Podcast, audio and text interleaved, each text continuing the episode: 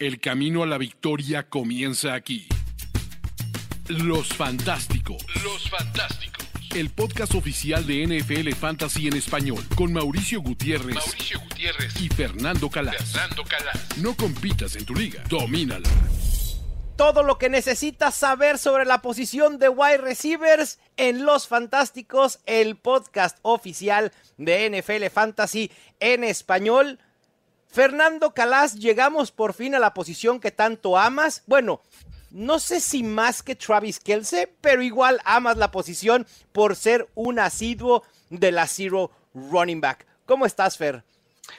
Yo estoy bien, Mao. El otro día, por ejemplo, estaba haciendo un, un draft en un, en un campeonato de, de, de, Superflex, ¿no? Que son estas ligas con dos, dos quarterbacks, tal. Y, uh -huh. Bueno, son campeonatos de estos, de muchísimos, miles de equipos, ¿no? Y yo empecé, ¿sabes? Con, empecé, tenía la 1, empecé con, con Mahomes y de repente se me ha caído a Saquon Barkley y Nick Chubb en la 2-3. Y después se me ha caído Joe Mixon y Aaron Jones en la 3-4.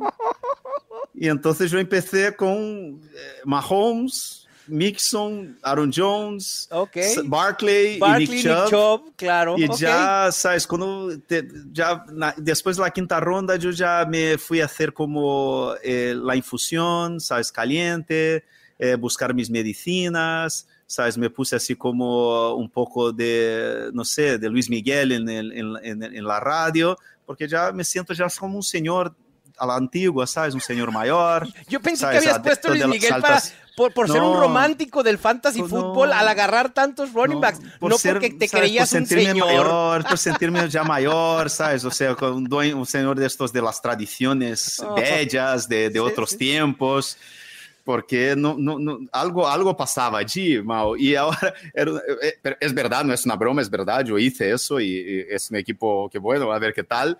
Eh, pero yo creo que en ligas normales en, eh, es muy difícil, muy difícil que, eh, o sea, ver a un equipo llegando a tercera ronda o cuarta ronda sin un, un- un wide receiver. Yo creo que es, yo diría que es prácticamente obligatorio y fundamental tener a por lo menos un wide receiver en las dos primeras rondas Sí, sí, en sí, ligas normales. Y incluso Tú lo que más fue que por eso. Fuiste por Ujú. valor porque ahí estaban los running backs.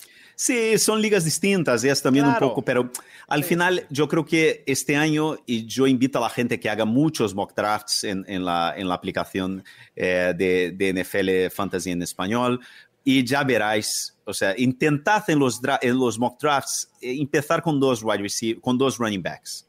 Y a ver los wide receivers Sí. que te quedan Sí, al es final. Complicado. Es muy difícil, ter- muy tercera y cuarta todavía lo puedes solventar, Fer. Pero ya quinta y sexta para buscar ese tercer y cuarto wide receiver es bien, bien complicado.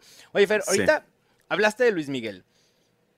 Y, y- y hablaste de, fuiste por running backs en un especial de wide receivers y nos vienes a informar sobre de esto. Digo, no quiero poner en duda tus estrategias de fantasy fútbol. Tres canciones de Luis Miguel que Fernando Calas le dedicó a los wide receivers en su más reciente draft. Ahora te puedes marchar la media vuelta y hasta que me olvides. Tan tan, tan tan, ahí está el playlist de Luis Miguel de Fernando Calas en su más reciente mock draft. Dios mío. Si, Luis Miguel, si Luis Miguel jugara, digo, ahora que ya está de gira Luis Miguel y está de regreso, si jugara Va a tocar en São Paulo, va a tocar en. São Paulo. ¿eh? No, no, Sí, sí. ah, roto récord, digo, va a volver a, romper récords de, de- de- de shows y demás. Si, si Luis Miguel jugara fantasy fútbol, ¿quién crees que fuera su primer pick? como el hombre elegante que es, ¿sabes? Este guapo, listo, talentoso. Si tuviera la 1-1 general, Sí, sí, sí, sí, sí. él, no, él no bromearía y iría con, con, con Justin Jefferson sin pensar dos veces. Muy bien. Harí- haría bien. Haría bien Luis Miguel.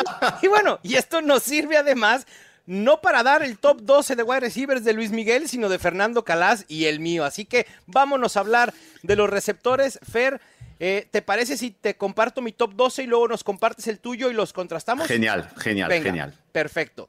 Pero era, tengo- o sea, un poco, o sea, todas estas bromas, era solo para explicar a la gente que este es un año donde O sea, seas o no adepto del zero running back o el hero running back, no sé qué, es un año donde los wide receivers, tener un, tener un, un, un wide receiver ancla, por lo menos al principio de, los de los drafts, por lo menos, yo creo que es es inevitable, porque si no te quedas muy, muy por detrás. Hablando, hablando de conciertos, Fer, creo que los wide receivers este año es tan difícil como conseguir boletos para ver a Taylor Swift o a Luis Miguel, justamente. Sí. Se van rapidísimo. Se van, se, van, se esfuman. si, no estás, si no estás listo, te vas a quedar sin boleto. Al final de cuarta ronda, sí. al final de cuarta ronda Pum. no queda nadie. Nada.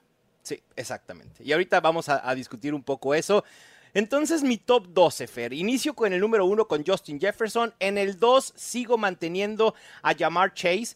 A pesar de la lesión de Joe Burrow, creo que Jamar Chase está ahí listo en un grupo aparte junto con Jefferson. Incluso pudiera terminar como el mejor receptor este año. En mi segundo grupo los tengo del 3 al 7 y son Cooper Cup, Tyrek Hill, CeeDee Lamb, Stephon Diggs y AJ Brown. Cualquiera de estos receptores puede ser un muy buen pick en primera ronda. Y si pescan alguno de estos en segunda ronda, váyanse a festejar al Ángel de la Independencia o a donde quieran festejar porque han robado su draft. En el grupo 3 tengo a los restantes 12, del 8 al 12. Y viene Devante Adams, Amon Razan Browns, que me encanta este año, Garrett Wilson, que también está listo para tener año de explosión, Jalen Waddle y otro de mis favoritos en el 12 que además en estos momentos su ADP es de principios de tercera ronda, es Chris Olave. Y ese también es un robo al despoblado en ese rango. Sí, tuvo un año bestial, increíble. Y, pero me da miedo el cambio de quarterbacks. O sea, me gusta, me gusta en tercera ronda, uh -huh. pero yo... Eh, yo no lo tengo en mi top 12. ¿A Cris Olave? No, no tengo a, en mi top a, Producción, apaga y vámonos otra vez. No, no. No Fer, tengo. El talento por encima de todo. El talento por sobre la situación en la posición sí, de wide receivers. A ver. Pero el talento que hay en el top 12 a es ver. que es, es bestial. O sea, yo, o sea, yo número uno, yo estoy contigo, Justin Jefferson, yo creo uh -huh. que no tengo comparación, principalmente después de la lesión de, de, de, de Burrow. Uh -huh habíamos dicho antes de la lesión de Burrow como no sería una locura poner a Jamar Chase como número uno, pero con la lesión de Burrow no sabemos cómo va a volver, va a tardar. Entonces yo tengo a Jefferson primero, Chase dos, y ahí en el tres eh, puede que sorprenda a mucha gente, pero yo tengo a Stephon Diggs. Mm, yo creo que Stephon Diggs ahora mismo es... Yo creo que hay dos elecciones en primera ronda que son... Eh, quizás las dos selecciones más seguras si piensas en valor y en lo que te dan estos dos jugadores, que son Saquon Barkley y Stephon Diggs, son dos jugadores que puedes pillarlos de la mitad, incluso en la tercer, en el, en el tercer tercio, ¿no? En el uh -huh. último tercio de la primera ronda y que más seguros imposible, ¿no? O sea, es que es que, que no consigues ver a Stephon Diggs y a Saquon Barkley fuera del top 5 eh, al final de la temporada si no tiene ninguna lesión, Mau. No, Yo, para es nada. imposible, es, es, imposible. Es que, es que son eh, talentos extraordinarios. Por eso tengo a Diggs ahí arriba, ¿no? Y en cuarto yo tengo a Tarek Hill, que es otro talento extraordinario, pero yo tengo miedo con Tarek Hill y después vamos a hablar de, de, de, de Jalen Waddle, que lo tengo en el 11 que para mí es la posición de quarterback con Tua Tagovailoa. Yo creo que es, eh, a mí me da mucho miedo las conmociones que tuvo el año pasado. Él está a golpe de quizás no poder volver a jugar en la NFL y qué pasaría con este ataque sin Tua, ¿no? Por eso a mí me da un poco de miedo todas las veces, en todos los drafts que voy haciendo. Cuando tengo, eh, llego ahí, si tengo las 6, 5, 6 y tengo esta duda entre uh, Hill o o Diggs, o Hill, o Christian McCaffrey, Hill o, Barkley, siempre acabo eh, eligiendo a otro jugador que, que no que Tyreek Hill. Yeah, Entonces claro. lo tengo en el 4. En el 5 yo tengo a Sam Brown, yo creo que es... Yes, es, es un año, yo creo que Sam Brown el año que viene vamos a estar hablando de él junto con Jamar Chase y, Top 3, y, y, y, Justin Jefferson. Yo creo que es así de talentoso. ¿Cuál fue la comparación que hice el otro día, Mal? Fue... Eh, Steve Smith con uh, Heinz Ward, ¿no? Con en Heinz el slot. sí, sí, sí. Para mí es Eh, eso. es, Es, un- es el dios del sol y es el dios del fantasy y eso es lo que es. increíble. De hecho, Matthew Berry acaba de dar a conocer su Ride or Die, que es su jugador con el que apuesta absolutamente todo, y es justo Amon Razan Brown. Sí, en el 6 yo tengo a AJ Brown. Eh, gusta. Un talento extraordinario. Lo que dijiste, talento acima de todo, talento acima de todo. Y tenemos ahí un toro de Lidia, un- un- uf, una cosa de locos, ¿no? O sea, la fuerza, el talento, la explosión, todo. ¿no? AJ Brown, verle jugar es un gustazo, ¿no? Porque es, él es un, es un adulto en medio de niños, ¿no? Es que es impresionante. Y en el 7 yo tengo a CD Lamb. Eh, Ok. todavía no hemos hablado de Cooper Cup, no sé si te has dado cuenta. No, sí, ya sé, yo estoy esperando a ver a qué hora lo vas a mencionar. Ah, madre mía. Y en el 7 y en el 8 tengo a Cooper Cup. Eh, CD Lamb también es otra de las elecciones, para mí, es una de las elecciones más seguras también al final de Sí. primera ronda, principios de segunda, porque el volumen va a ser tremendo ahí De y acuerdo. Eh, va a tener muchísimas recepciones. Puede ser uno de los grandes candidatos a liderar la NFL, ¿no? En- entre los wide receivers en número de recepciones. Ujú. Otro candidato es el que viene, eh, bueno, Cooper Cup número 8, ¿no? Ya, dije, ya hemos hablado de la lesión, los problemas en este ataque. A mí me da un poco de miedo en las, o sea, teniendo a su alrededor jugadores como CeeDee Lamb, como AJ Brown, como Equanimeous Sam Brown. Equanimous no, es Equanimous es el hermano. Sí, sí, sí. Amon Sam Brown eh, o Garrett Wilson, al final es que no me veo drafteando a Cooper Cup, ¿no?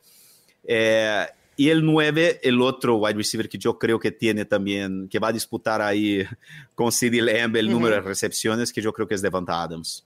Devonta Adams es un talento extraordinario. Sí, y yo sí. creo que aunque esté en un equipo regular, que no sabemos muy bien qué va a pasar con, con Jimmy Garoppolo, Devonta Adams yo creo que es a prueba de cualquier cosa, simplemente porque es, un, es una bestia, No lo sé. que es como, como AJ Brown. No. Yo nunca he visto a nadie quitarle el balón de, de Devonta Adams. Estoy y Devonta acuerdo. Adams yo creo que es básicamente eso. Es- yo no, lo que dije de Stephon Diggs, que no le veo fuera del A- top, ¿aplica del top Adams? 5, yo no veo a Devonta Adams fuera del top 10. Yo, fíjate No que a mí me veo. pasa si- algo similar con Davante Adams. No lo veo fuera del top 10, pero al carecer de upside, es decir, tampoco lo veo en el top 5 este año, por la llegada de Jimmy Garoppolo, por la llegada de, de Jacoby Myers y demás. Prefiero a Garrett Wilson, prefiero a Jalen Waddle, que creo que sí tiene un poquito más de upside. Yo a Davante Adams lo estoy evitando a su rango actual, pero coincido en que es un pick seguro. El problema es que no tiene upside. Yo creo que, y muchas, ¿sabes lo que estoy viendo en los drafts, Mao? Porque me gusta cada vez. Antes no me gustaba mucho al principio, la- Ujú. de- de- pero ahora, ¿sabes por qué me gusta? Porque está cayendo en segunda ronda. Ok. Y eh, si tienes, eh, y suele caer a mitad de segunda ronda, está la gente enamorada de Garrett Wilson, está la gente enamorada de, de Chris Olave, incluso muchas veces ves a Olave saliendo antes que Devonta Adams. Ahí sí ah, me costaría Y yo trabajo creo que dejar es- pasar a Davante Adams en ese sentido. Sí, por eso te estoy diciendo, yo, yo le veo en el rango de, si tienes, por ejemplo, si, si tienes la 5 o la 6, Ujú. vuelves en segunda ronda eh, pe- y, y- y está ahí Devonta Adams, yo creo que es, yo creo que va a ser uno de los mejores picks de valor de este, de Sí. este draft. Sí, porque va a Y después, redituar su 10, valor. solo terminar, 10, eh. Wilson, 11 Waddle y 12 Devonta Smith. Yo tengo Devonta Smith por, por delante de Chris Olave. Me imaginé. De hecho, antes de empezar tu top 12, te iba a decir, ¿puedo adivinar quién es ese wide receiver que pusiste por arriba de Chris Olave? Sabía perfectamente que era Devonte Smith. ¿Y cómo no hacerlo, Fer? Me parece que Devonte Smith y Chris Olave tienen un rango eh, de posibilidades muy similar. Eh, si quieres a Devonte Smith, aunque sea el número 2, demostró que puede ser productivo en esta ofensiva, ¿no? De, de Filadelfia, aún teniendo a Dallas Gethard. Y con Chris Olave, pues es el talento y es el, el- hecho que será el wide receiver número uno. No creo que deban creer mucho en Michael Thomas o lo que queda de Michael Thomas y Chris Olave ahí muy parejos. Creo que puede ser una sorpresa, Fer. No sé si, si lo veas de esa manera. A lo mejor el público lo, lo verá así. La ausencia de T. Higgins. Un wide receiver que ha demostrado que puede ser productivo en una ofensiva prolífica, que ha tenido temporadas junto con Jamar Chase también de top 12. Sin embargo, creo para mí la clave es el año pasado cuando estuvieron juntos hubo una diferencia en volumen muy a favor, bueno, no muy a favor, pero sí a favor de Jamar Chase. Es decir, T. Higgins perdió volumen a favor de Jamar Chase y eso obviamente lo impactó en su producción. T. Higgins para mí es el último. Yo, yo no sé si es el último del, del, del grupo de élite de 14 jugadores. Sí, puede ser o si es el primer de, los, después de los 13 wide receivers número uno de élite. ¿Sabes? yo veo estos 13 muy, no sé, T. Higgins yo estoy ahí, ahí, porque eh, yo creo que T. Higgins tiene una cosa, mal que, eh, que en tercera ronda nadie te va a dar. Que es que en caso de lesión de Jamar Chase, T. Higgins puede terminar número uno general. Por supuesto. Sí, de acuerdo. Porque es un alfa, es un wide receiver, es un portento físico enorme, es un talento bestial, pero es el número dos en un equipo donde tiene un extraterrestre, ¿no? En, en, Jamar Chase. Entonces yo creo que a mí me gusta en tercera ronda verle caer y, pillarle, me gusta, porque es eso, es, es, eh, es apostar por uno de los mejores ataques de la liga y un jugador, como dijiste tú al principio, talento encima de todo, ¿no? Un talento extraordinario pero yo tengo esta duda. No sé si le, le pongo ahí como el 14 de este supergrupo o si, si pongo el primero después del grupo de 13. Podemos hacer un subgrupo entre la élite y este segundo, un, un grupo 1B, digamos, donde esté solo T. Higgins. Porque es muy cierto lo que dices. T. Higgins tiene un upside bien interesante, porque si llega a faltar Jamar Chase, T. Higgins tiene ese upside de ser el top 3. Y los que le siguen en rankings, Fair, no tienen ese potencial porque ya son el wide receiver uno en sus equipos. Y estamos hablando de Keenan Allen, DK Metcalf, Amari Cooper, Divo Samuel, Terry McLaurin, etcétera, ¿no? Entonces creo que sí, sí pudiera ahí ser un grupo 1B exclusivo para T. Higgins. Fer, pasemos a noticias y rumores en la posición de, de wide receiver. Y justo uno tiene que ver con Cooper Cup.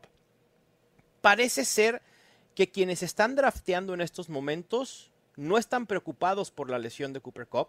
Se ha mantenido su ADP en el 1.05, cuestión que me sorprende.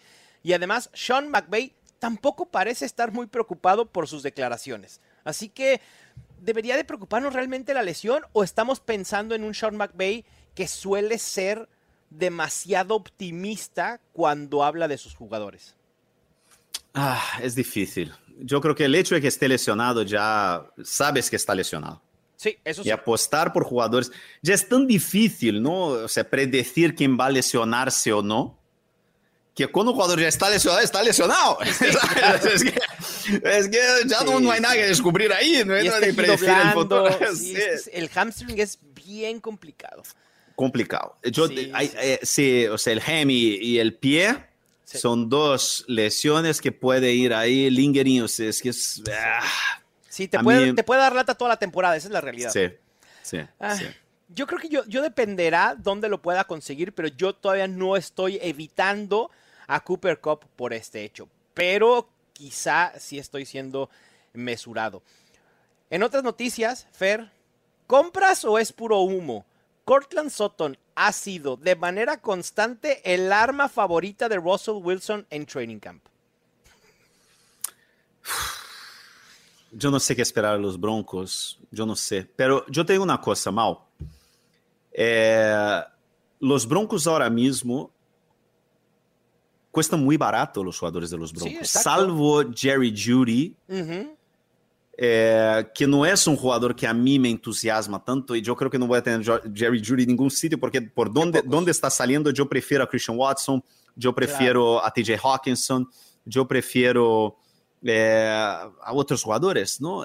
Então, eu não sei, a, a, Bueno, ¿dónde está saliendo ahora mismo Sutton? ¿Después de la décima ronda sí, o claro. bastante más abajo? Judy también ha, ha, caído en ADP, Fer, en ligas casuales o en el consenso de ADP. Está yéndose en el 509 y Cortland Sutton se está yendo prácticamente gratis en el...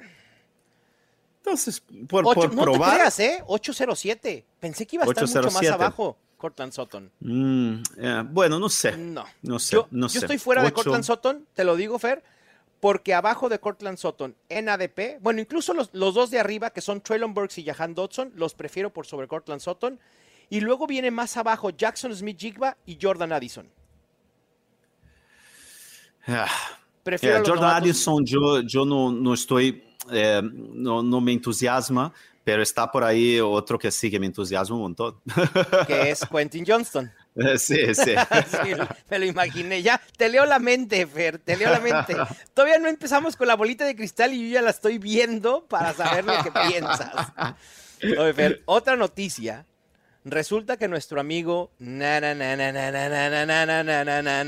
Bateman sigue lesionado, pero John Harbaugh dice que podría regresar muy pronto. Si alguien sabe cuándo es muy pronto, avísenos porque no tenemos ni idea. Yo voy a hablar de un compañero de, Bateman en el programa de hoy que yo creo que, que yo, yo, yo, le veo en muchos de mis equipos este año. Me gusta. Y entonces voy a reservar esa última nota que tenía en esta sección para dejarla cuando hables de ese compañero de Rashad Bateman. Yo también he dejado de draftear tan fuertemente a Bateman y también me estoy enfocando en ese jugador que tú vas a mencionar un poquito más tarde. Los fantásticos. Vámonos a la sección de los tres. Los tres D. Los tres mejores wide receivers fair para elegir en las rondas 1 y 2, que ya más o menos lo mencionábamos en nuestro top 12, pero vamos a reafirmarlo. Sí, yo insisto, Diggs, Lambs y Adams. Perfecto. Eh, tres jugadores con un, suelo, ¿no? un piso muy estable, muy alto. y, que yo creo que sí, que tienen potencial de terminar eh, número uno general. Dos por volumen, ¿no? Lambie y Adams. y, Diggs por todo, porque es Stephen Diggs. Porque es Diggs, claro, nada más. Y, jugando con, con Josh Allen es un talento extraordinario, es el wide receiver número uno. Y el año pasado, yo creo que mucha gente quedó así como... El año pasado los Bills estaban buscando reencontrar su identidad como ataque. ¿Sabes? Porque perdieron su coordinador ofensivo, que se convirtió en entrenador de, de los Giants. Y era el cerebro, ¿no? La identidad. Entonces yo creo que fue un año un poco de transición, ¿no? Eh, yo no y al final yo no me no tendría, no me preocuparía mucho, ¿no? Yo creo que los Bills van a seguir siendo un ataque extraordinario y yo creo que Stephon Diggs y, Josh Allen son una de las mejores parejas de la NFL. Y el tema, el tema un poco con los Bills Fair o lo que se dice, ¿no? Por lo cual no llega a entusiasmar tanto Stephon Diggs como una opción fantasy. Incluso también Josh Allen, que a veces es preferido por sobre Pat Mahomes y Jalen Hurts, ¿no? Eh, digo, perdón, primero eh, Pat Mahomes y Jalen Hurts y después en tercer lugar Josh Allen, es que es posible que esta ofensiva de los Bills haya llegado ya a su máximo nivel y que no haya para dónde hacerse para arriba, sino un poco más para abajo, es decir, en producción. Y eso puede preocupar, pero al final de cuentas, Stephon Diggs sigue siendo uno de los corebacks más talentosos. Lo mismo Josh Allen en la posición de coreback. Y Diggs tiene, como tú decías, uno de los pisos y techos también más estables. No lo veo saliendo del top 5 o top 8 por lo menos. Y lo hace un pick muy, muy seguro, sin miedo con Stephon Diggs. En cuanto a mis wide receivers de primera y segunda ronda, Fer, AJ Brown, sí, todavía lo extraño en mis Tennessee Titans y nada lo va a poder reemplazar ni la llegada de DeAndre Hopkins, pero me da gusto que esté teniendo éxito en los Eagles, un equipo que supo valorarlo, que le ha sacado el, mejor de sus talentos a relucir, que está siendo hiperproductivo, buena química con Jalen Hurts. A mí no me extrañaría ver a AJ Brown en el top 5 de receptores este año. Lo mismo Garrett Wilson, quien de estar el año pasado en una situación terrible, ya sea con Zach Wilson o con Joe Flacco, tuvo una de las mejores temporadas para un wide receiver novato en los últimos 8 o 5 años. Garrett Wilson ahora con Aaron Rodgers. Y esto no quiere decir que me entusiasme Aaron Rodgers en fantasy, pero al menos Garrett Wilson con Aaron Rodgers tiene un piso eh, estable y también techo para ser top 5. Y por último, Amon Razan Brown. Y ya lo decíamos, el dios del sol también es dios del fantasy. Y es un gran pick, ya sea en primera o segunda ronda, donde sea que lo encuentren. Me encanta la 12 este año, Mauricio. Sí, la 11 a mí también. la 12. A mí también me gustan mucho. Tú imaginas empezar un draft con Amon Ra, con Gareth Wilson, con AJ Brown y Amon Ra Brown, con Devonta Adams y, y, CD Lamb. Es que las opciones de, o sea, puedes empezar con dos wide receivers extraordinarios en la 2, en la 1-2. Eh, me encanta. la 11 y la 12 este año me, me, parecen que son increíbles. ¿Es posible por ADP en estos momentos? ¿Un Stephon Diggs, Samon Razan Brown como inicio? sí, madre mía.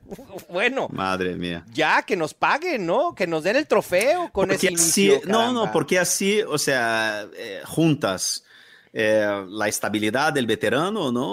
Con la explosión del, joven. Tú puedes mezclar todo, puedes mezclar eso, puedes mezclar eh, Devon Adams con, con Garrett Wilson, si te gusta. Eh, la cuestión ahí, yo te digo una cosa, Mau, eh, haciendo proyecciones, por ejemplo, semanales.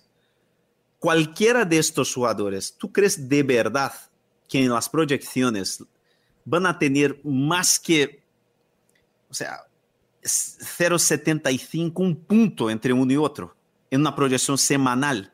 No. Es que no va a haber. Sí, no, no va a haber. Todos van a estar súper. Claro. La diferencia va a ser decimal de las proyecciones. de acuerdo. Y es básicamente eso, es que es, eh, es una locura. la, calidad, la calidad, el talento que hay ahora mismo en primera y segunda ronda. Por eso yo digo, a mí me cuesta muchísimo elegir a, un running back que no sea, que no sea Second Barkley al final de la primera ronda. Sí, yo tengo varios ahí, como Villan Robinson, Tony Pollard, Nick Chubb, pero bueno. Eh, pero lo que decía de, en cuanto al talento y la proyección, Fer, por eso es tan importante que nuestros rankings estén agrupados, porque esto te indica que los receptores o en general cualquier jugador que esté en ese mismo grupo, preveemos un mismo rango de posibilidades, de proyección. Y entonces te ayuda mucho en la toma de decisiones en tu draft, el tener esos jugadores agrupados. En nuestros rankings eh, en NFL Fantasy los pueden ver así agrupados. Pasando a los tres wide receivers, Fer, que pueden tener año de explosión. Well, vamos lá ya, años de explosión. Para mí, número uno es Brandon Ayuk. Venga. Yo creo que Ayuk eh, ele, insisto, ya he, dicho, ya he dicho en programas anteriores, ¿no? O sea, yo creo que él eh, va a ser el número uno de San Francisco esta temporada. Yo creo que vamos a estar drafteando a Brandon Ayuk en segunda ronda el año que viene. Eh, Christian Watson en la 4, para mí es, es quizás una de las de mis, de mis elecciones favoritas en este draft, eh, pillar a Christian Watson en cuarta ronda. Y allí, más abajo, Quentin Johnston. Yo creo que es... El otro, el otro día, yo creo que fue Warren Sharp, puso la edad de todos los quarterbacks de la NFL mal. y, y ver a Justin Herbert con 25 años, tío. Sí. O sea, los años que le quedan por delante. Sí, de acuerdo. O sea, es, eh, la explosión de este ataque. Johnston todo, todas las noticias que salen del training camp son espectaculares. Yo te digo, yo insisto, ya he hablado también en programas anteriores, yo, a mí no me sorprende, no sería, no sería una sorpresa verle como el número uno en este ataque con Keenan Allen moviéndose al slot, haciendo el papel este quarterback veterano de posesión, Mike Williams, el jugador de, de explosión en el outside, y Quentin, Johnston como el alfa. O sea, yo creo que Quentin Johnston eh, me encanta, me encanta draftearle. Pero te encanta ya en redraft para este año, Fer, tan fuerte, sí. Yo creo que, yo, creo que él será Christian Watson del año pasado. Yo creo que va a ser un jugador que quizás mm. va a empezar un poco más tal, pero en semana, allí por a finales de noviembre, sí. le vamos a ver aumentando cada vez más su, su participación en este ataque.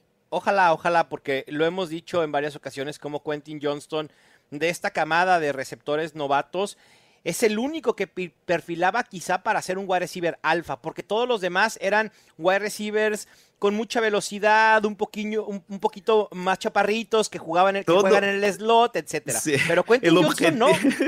el objetivo de la NFL hoy es encontrar el nuevo Davonta Smith. Es básicamente eso. Es el objetivo. este, draft, este draft era Quentin Johnston y un montón de Davonta Smiths. Sí, exacto. Todos. Jordan, Jordan Addison, Jackson. No, yo, no, no, estoy tan seguro con Jackson Smith Jigba, ¿eh, Fer?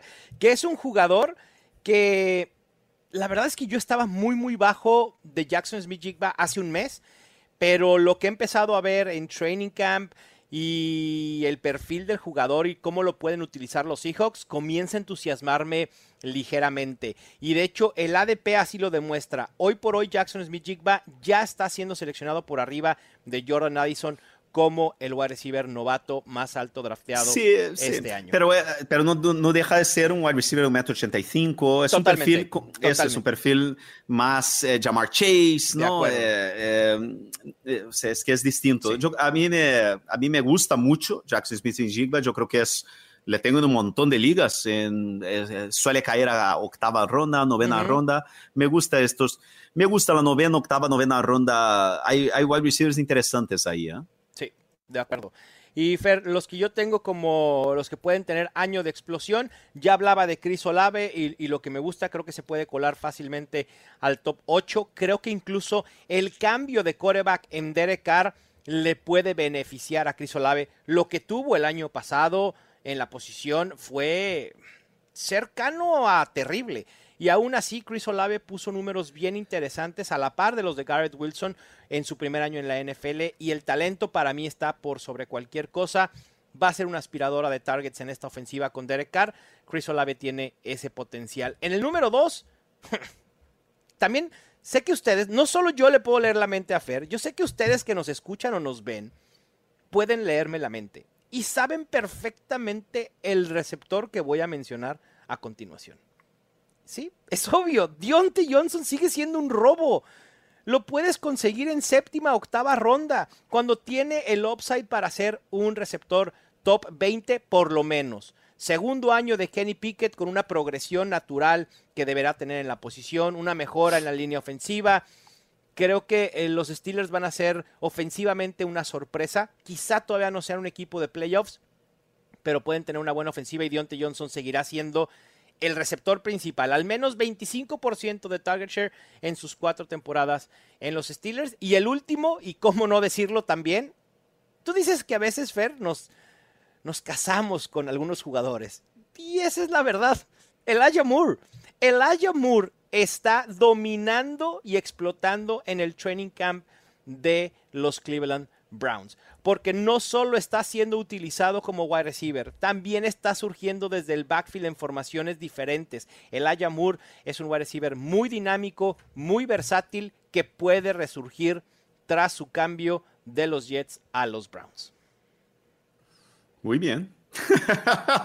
y ahora vamos con tres. No, estoy viendo tu listado. Uy, tres wide receivers que van a decepcionar en 2023. El primero no me, no me, no me sorprende tanto, Fer, porque ya has hablado un poco al respecto.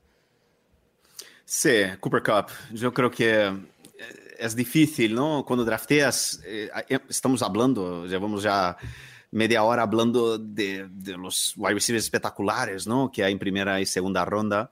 Y para draftear a Cooper Cup tienes que dejar de draftear a AJ Brown, dejar de draftear a Sam Brown, dejar de draftear a, a CeeDee Lamb y Gareth Wilson. Y yo veo que yo, a mí me gustaría tener cualquiera de estos que he hablado en esta, o sea, antes que, que Cooper Cup en, este momento. Quizás, ¿sabes? O sea, podemos volver a ver a Cooper Cup, pero es, ah, no sé.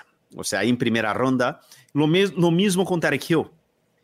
Yo sigo con mucho, mucho miedo de, esta ofensiva de, los Dolphins y la apuesta que hicieron a ciegas con, con Tua, yendo a por todas, ¿no?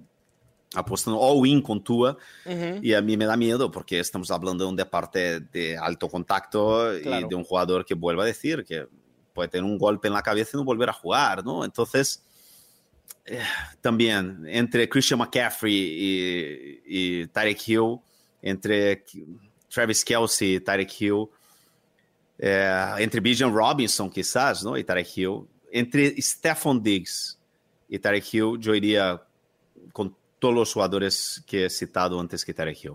Sí, es, es básicamente que... eso. Yo no, no, no, veo que van a, a ser un desastre, pero al final es que es cuando drafteas un jugador tan alto, este jugador tiene que darte el valor ¿no? de, de una primera ronda. Y, y, este es mi miedo con los dos. Claro, y como dices, mucha gente lo que hace en la primera ronda, obviamente, a ver, los jugadores que se van en la primera ronda tienen una razón de por las cuales se va en la primera ronda, pero también tienes que minimizar el riesgo, ¿no? Y con Tyrek Hill, si existe riesgo y crees que los jugadores, como yo, tú ya mencionabas algunos, tienen un mismo potencial, minimiza ese riesgo y ve con otro jugador que te dé la misma producción, pero sin ese riesgo añadido, ¿no?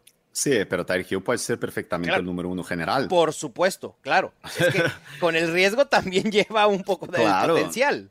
Yo Sin entiendo duda. quién drafteas a Tyreek Hill en primera ronda por encima de todos estos jugadores, porque es Tyreek Hill. Sí. Es, es, es uno de los talentos más extraordinarios, uno de los jugadores más increíbles que he visto yo siguiendo NFL desde hace más de 35 años. Es una locura ¿no? lo que juega Tarek Hill y lo, o sea, lo, es increíble verle jugar, ¿no? Sí, totalmente. Pero me da miedo. Está bien, si no te quieres subir a la montaña rusa, Fer, no importa, me esperas abajo. Estoy, y yo estoy, estoy, estoy, mira, estoy un poco, estoy un poco medioso esta temporada, ¿no? Muy mal. Upside, sí. upside, upside, Fernando Calas. Te voy a quitar sí. ese miedo. En yo creo que fueron demasiadas, demas, demasiados yo creo que me ha, me ha pasado factura haber eh, apostado, ido a por todas con, con Kyle Pitts el año pasado en primera ronda, eh, con Michael Pittman en segunda. Eh, no, te, no, te, olvides de Cortland Sutton, ¿eh? No te olvides de Cortland nuestro Cortland Sutton, de sí, cómo apostamos sí. por él el año pasado. Pero sí. así, así pasa. Pero los procesos creo que fueron los correctos, en su mayoría, Fer. Yo tengo, ¿ya viste a tu tercero, a tu tercer candidato para decepcionar? No, ¿verdad? Sí, no, es bueno. Keenan Allen, un poco lo que estaba diciendo. Yo creo que Keenan Allen, ¿dónde está saliendo a final de tercera, principios de cuarta ronda? Eh, yo prefiero DK Metcalf, yo prefiero eh, juntar a Herbert con Mike Williams y con Quentin Johnston un poco más tarde. Yo creo que los números son los números. Yo creo que Keenan Allen estamos viendo un, esa es, eh, que la edad ya está llegando para él. Yo creo que va a seguir siendo un jugador productivo, pero yo no creo, yo creo que yo prefiero a Christian Watson antes que él. Yo no estoy tan seguro si esto de la edad le esté pegando, Fer. Entiendo que existe un riesgo por la tendencia de lesiones que ha tenido Keenan Allen en el pasado, pero desde el 2017 tiene seis temporadas consecutivas terminando al menos como wide receiver 13 en puntos fantasy por juego. Y lo que más me entusiasma es que Keenan Allen, cuando estuvo completamente sano, con Justin Herbert, fue élite. Fue el wide receiver 1 en targets por juego, superando a Justin Jefferson, 27% de target share. El wide receiver 3 en recepciones por juego, el 7 en yardas recibidas por juego, el 4 en yardas después de la recepción. Y de entre wide receivers con al menos 50 targets, en ese mismo lapso, fue el wide receiver 12 en yardas por ruta recorrida. Me parece que esos números no son un indicio de un bajón por la edad. Obviamente existe el riesgo de lesión, pero yo estoy totalmente dispuesto a asumir ese riesgo e ir por Keenan Allen porque creo que se puede colar al top 10 y el precio me parece correcto. A mí me encanta Keenan Allen este año y es uno de los jugadores que más he estado drafteando.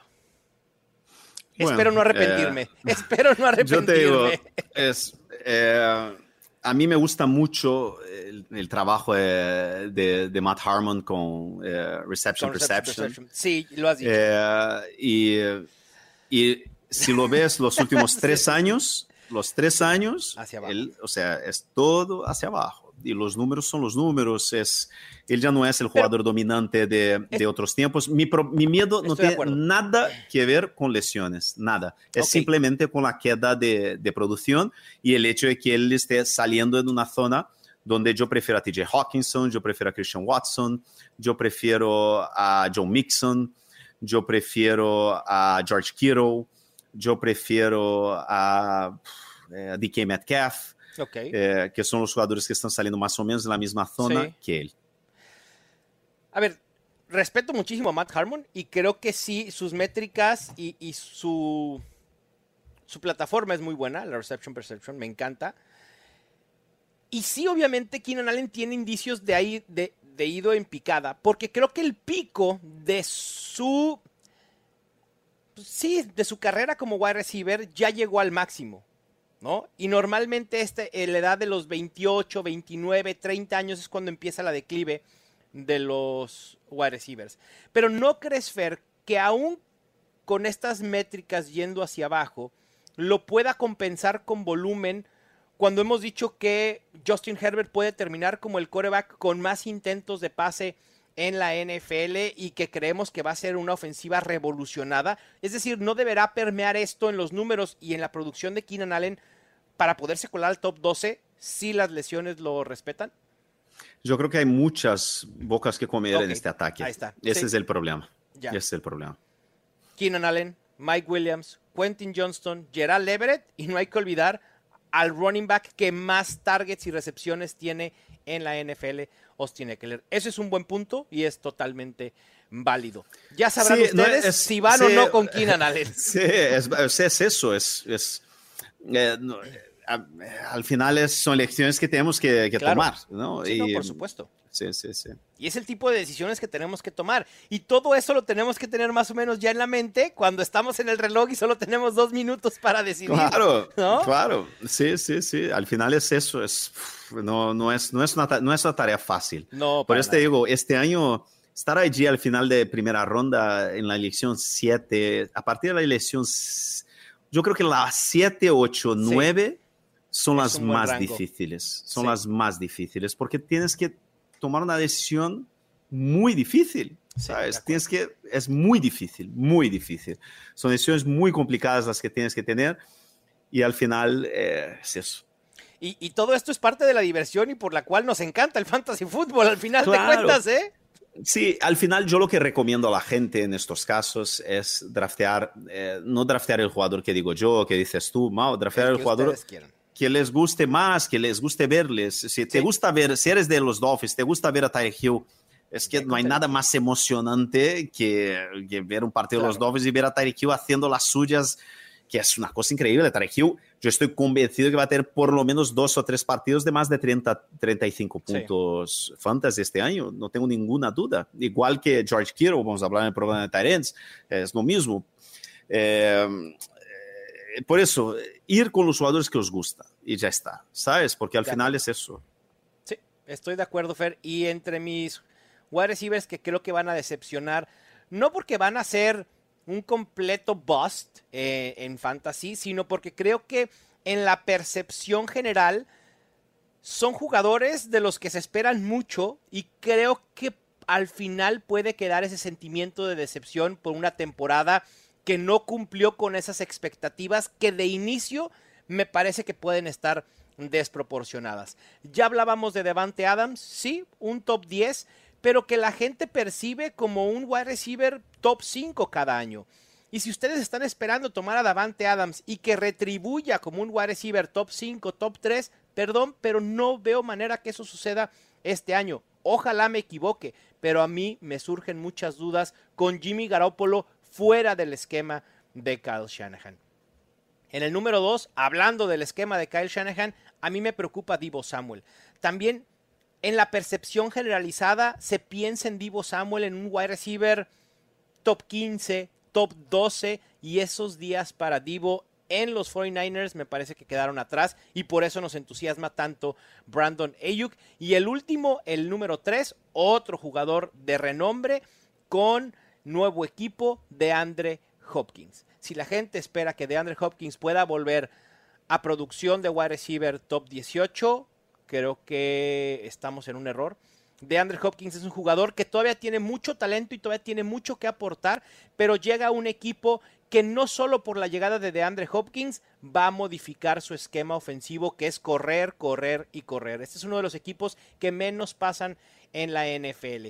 Así que la falta de volumen y también parte la edad de DeAndre Hopkins, me parece que eso lo van a privar de ser un wide receiver top 18. Yo lo tengo como mi wide receiver 25 en rankings, así que váyanse con mesura. Bueno, a ver, yo a mí no me disgusta Hopkins a final de cuarta ronda, ¿eh? no, no me disgusta, pero, pero eh, yo creo que es una zona donde eh, yo voy a ir a por mi, yo, yo, yo, creo que voy, no sé, o sea, ahí me gusta mucho también a George no. Kittle, me gusta mucho, uh, no sé, no sé. Yo tengo prefiero que, tengo que en ese rango, Fer, de, de, finales de cuarta ronda, te puedo mencionar cinco wide receivers que prefiero por sobre de Andre Hopkins. Calvin Ridley, Terry McLaurin, DJ Moore, Jerry Judy y Christian pero Watson. Ridley, pero, Ridley, pero, Ridley, está saliendo en tercera ronda. No. Eh, en high stakes. Sí, Entonces, el ADP, de, Rid el, el ADP el, de Ridley es de la 3-9. Ah, por eso me gusta comparar high stakes de altas apuestas con las ligas casuales. Acá eh, en, la, en la comunidad normalita, Fer, Calvin Ridley tiene un ADP de 409. Mm. Eh, amigo. Por eso te digo. Ah. Calvin Ridley a 409 es una ganga. Madre mía, es muy es buena. Una ganga. Ella. Sí, Yo en tercera ronda no me gusta, pero a final de cuarta. Hombre. Incluso Christian Watson, Fer. Si ya no hay ningún wide receiver que quieras y quieres forzar la elección de wide receiver y no te gusta de Andre Hopkins, puedes ir por Christian Watson aunque sea ocho picks antes. Haces el reach, lo que se llama reach, que para nosotros no lo es tal porque Christian Watson corresponde a ese top 20, top 22. Sí. ¿No? Sí, me gusta Ese es mucho. el tema, que, que, a veces no hay que hacernos esclavos del ADP. Porque vemos a Christian Watson, se está yendo en la 5.12, lo tengo que elegir en ese rango. No, no, no. Lo puedes elegir en la cuarta ronda si sabes que no te va a llegar y si sabes que ese es el wide receiver que realmente quieres. Es así de sencillo. Sí, sí, yo estoy de acuerdo. Fer, y hablando de wide receivers para evitar así casi por completo aún con cierto descuento conforme ADP, menciónanos a tres. Dos ya los habías mencionado. Sí, que es eh, Keenan Allen. Yo creo que allí en final de tercera ronda hay muchos jugadores que, que, que me gustan, que tienen un potencial mucho más alto. Eh, Michael Pittman, a mí mm, no me entusiasma para nada el, el, nada el, ataque de los Colts, no, aunque no, Pittman bueno. esté saliendo, a ver dónde está saliendo. Tus, eh, bueno, en High Stakes está en séptima ronda, no sé dónde estará saliendo, estará saliendo más bajo. ¿no? En normalidad, Pero, no, está saliendo 608, está saliendo uf, más arriba Michael Pittman en casuales mía, que en altas apuestas.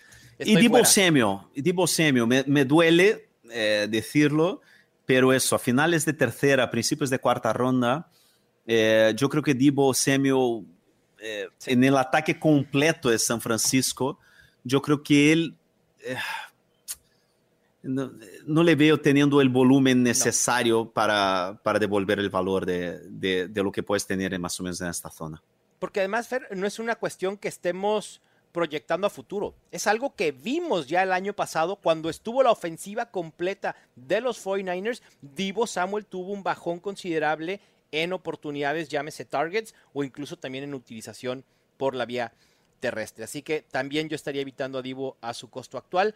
Yo en mi lista tengo a Mike Evans, que sinceramente no me gusta por más barato que pueda estar en estos momentos. Si voy a elegir a un receptor de los Buccaneers, quiero que sea Chris Godwin. Con él sí estoy dispuesto a tomar ese des descuento, con Mike Evans de ninguna manera. El otro es Brandon Cooks, un jugador que ha pasado por una infinidad de equipos en los últimos seis años. Llega a los Cowboys donde quizá puede establecerse como el número dos, pero yo no estoy muy entusiasmado. Creo que Dak Prescott va a buscar una y otra vez a CeeDee Lamb, incluso a Tony Pollard. Y, y Brandon Cooks puede tener semanas de explosión, pero no lo veo como un pick seguro. Y por último, también el nombre sigue vendiendo y es Odell Beckham. Con las noticias de que Rashad Bateman está lesionado, Odell Beckham ha subido considerablemente su precio y en estos momentos se está yendo a finales de la ronda 9, antes que tu Quentin Johnston, antes que mi Elijah Moore. De ninguna manera. A ese costo, yo no voy a tener a Odell Beckham este año. Sí, yo tampoco. Ahí está. Y esperemos que ustedes tampoco.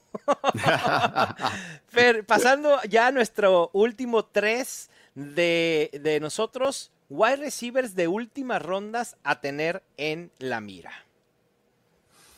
Bueno, eh, estamos, ya que has hablado Sí. de Odell Beckham, yo voy a hablar de Zay Flowers. Venga, me encanta. Yo creo que tiene un potencial bestial. Yo creo que va a ser un, no sé, va a ser un poco... Yo creo que es difícil, ¿no? Sí, es difícil, Fer. Ah, Pero a ver, no, no, no. Yo no sé, yo, yo iba a decir que iba a ser el mejor rookie del año. Pues dilo, ¿por qué no, no crees? Ah, porque está Quentin Johnston. Por eso. No. Yo creo que van a ser los dos rookies del año, ¿eh? Los dos. De- No, yo primero voy por Jackson, Bichigba, Jordan Addison, después hay Flowers. Mi cuarto, ni siquiera mi cuarto sería Quentin Johnston, Fer. Madre mía. Sí. Bueno. En el, en el cuarto tengo uno de mis, de mis wide receivers que tengo eh, a tener en la mira en últimas rondas. Es novato y creo que puede ser el cuarto mejor, que es Jaden Reed. Creo que va a ser titular en la ofensiva de los Packers, por lo menos en formaciones de tres wide receivers. Creo que lo que he leído de Training Camp es que se ha adueñado de, ya del puesto en el slot. Y de Isaiah Flowers Fair, para añadir, Mm. esto no lo dicen los coaches de los Ravens, porque a veces en esta época del año solemos escuchar mucho lo que dicen los coaches, los que dicen los entrenadores, y todos, todos sus jugadores les entusiasman. Y entonces a veces caemos en este error de decir, ah, al coach le entusiasma tal jugador, a mí también me va a entusiasmar para fantasy fútbol. Y, y con ese tipo de declaraciones hay que tener mesura. Sin embargo, Peter King, uno de los periodistas más reconocidos y más respetados en la industria en Estados Unidos, ha estado recorriendo varios training camps. Lleva seis recorridos y ha dicho que Safe Flowers es el wide receiver novato que más le ha impresionado. Que es un wide receiver muy, muy completo y que se puede ajustar desde el día uno a la ofensiva de los Ravens. Así que hay que tenerlo en la mira, sin duda. Sí, yo, ten- yo tengo ahí también Elijah Moore, lo que dijiste, yo creo que es muy buena elección. Y yo tengo ahí a nuestro amigo DJ Shark, o sea, lo que DJ decir, lo que- Shark, duru, duru, duru, DJ Shark, duru, Sí. DJ Shark. Sí, yo creo que puede tener ahí un, un año de resurrección, así, ¿sabes? De estos que, que puede colarse ahí en el top, no sé, con un quarterback 2, un Sí, wide receiver un wide 2, receiver dos. perdón. Es que Sí. el tema con los Panthers Fair es que la puerta para ser el wide receiver principal de Bryce Está Young totalmente abierta, sí. Exacto. Es DJ Chark, Adam Thielen, Jonathan Mingo, Hayden Hurst. Y creo que DJ Chark puede tener una muy buena posibilidad. Hay que estar al pendiente de cómo evoluciona eh, esto durante el training camp de los Panthers. Y yo, además de Jaden Reed, que ya mencioné de los Packers, que es uno de los jugadores que más he drafteado en últimas rondas en los drafts que ya he tenido, me gusta Sky Moore. No lo puedo evitar porque al parecer es el mejor wide receiver en el training camp de los Chiefs. Parece que está aprovechando la ausencia de Kadarius Tony. Y yo sé que, y lo he dicho en otros espacios, eh, perseguir al wide receiver 1 en los Chiefs para producción fantasy parece como buscando un unicornio. Eh, no, no estoy hablando de Kyle Pitts, por cierto. Eh, pero ¿por qué no? El precio todavía sigue siendo relativamente seguro con Sky Moore. Si no funciona, si lo tomas en la ronda 10, 11, semana 2, 3, lo puedes soltar y agregar a alguien de waivers, pero creo que vale la pena hacer la inversión. Y el otro es en otro equipo en el que el puesto de wide receiver 1 está totalmente abierto y son los Texans. Y para mí el favorito sigue siendo Nico Collins. Sí, era una de, de- era una de mis elecciones. le- ¿Te acuerdas del año pasado Sí, de sí, esta sí. lista? Así es. Yo, Bueno, yo sigo, las yo sigo- oportunidades. me, pero- se- me sigue gustando, pero eh, es una zona, esta, esta, esta, o sea, la, la ronda 10, 11, 12, Sí. 13, en general zona donde estoy mirando hacia quarterbacks, que yo estoy llenando mi equipo de, de zero running backs, ¿no? Ujú. Entonces, en general, es una zona donde yo estoy buscando eso. Rashad Penny, Elijah Mitchell, claro. eh, Rashad Johnson, eh, ¿quién más? Eh, toda esta, estos zero running backs. Entonces, es una zona donde eh, eh, al final... No volteas a ver a los wide receivers. Es, es, miro wide receivers. O sea, contrario a lo que hizo en su draft pasado, aquí es donde le canta estas canciones de Luis Miguel a los wide receivers, Fer. De la ronda 9, de 10 a la 13, por ahí. Sí, sí, sí, sí. Fer, pues con esto vamos a terminar nuestro especial de Luis Miguel, digo, perdón, de wide receivers. Te mando un fuerte abrazo. Sí, un abrazo muy fuerte y vuelvo a decir, amigos, hacer los mocks en la app de Por NFL favor. en español. Y, pero hacer pruebas, eso. Mira, voy a empezar con dos wide receivers a ver qué tal. Voy a empezar con dos running backs a ver qué tal. Voy a empezar con eh, Kelsey en primera ronda a ver. Y ya veráis cómo, por lo menos en, mis, en mi caso, o sea, me gustan muchísimo más los equipos que empiezo con por lo menos un wide receiver, para no decir dos wide receivers. Entonces, ojo, porque estos 13, ese super 13 que hay, puede ser 14, ¿no? Si metes a T. Higgins, Sí. Yo creo que puede hacer mucha diferencia por la estabilidad, ¿no? Que te dan en la posición. Así es. Nunca antes en Fantasy Football había sido tan importante salir temprano con wide receivers. Así que háganlo. Y pues mucho, mucho éxito en los drafts que vayan a estar haciendo durante estas semanas, excepto obviamente si draftean contra nosotros. Les mando un abrazo. Esto fue Los Fantásticos, el podcast oficial de NFL Fantasy en español. Ya tienes todo lo que necesitas para dominar tu liga. Los Fantásticos. Los Fantásticos. El podcast oficial de NFL Fantasy en español. Con Mauricio Gutiérrez y Fernando Calas. Productores ejecutivos. Luis Obregón y Gerardo Chapa. Producción y voz en off. Antonio Semper. Una producción de primero y diez para NFL.